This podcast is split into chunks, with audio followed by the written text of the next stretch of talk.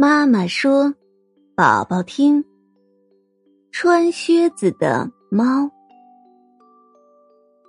三兄弟分家过日子，老三只得到一只猫。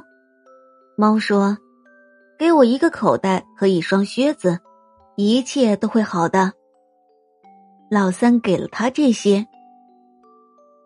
猫用袋子抓到一只兔子。”并以他主人卡拉侯爵的名义，把兔子送给了国王，还得知国王要带女儿去兜风。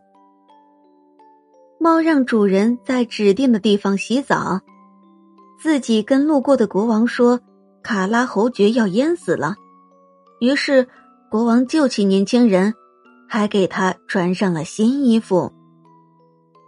猫又设法让沿途的农民。在国王面前说这些土地都是卡拉侯爵的，最后又把魔法师变成了老鼠吃了，得到了他的城堡。国王很看重卡拉侯爵的品质与财富，决定让他做自己的女婿，而猫也因此变成了一个高贵的绅士。宝宝。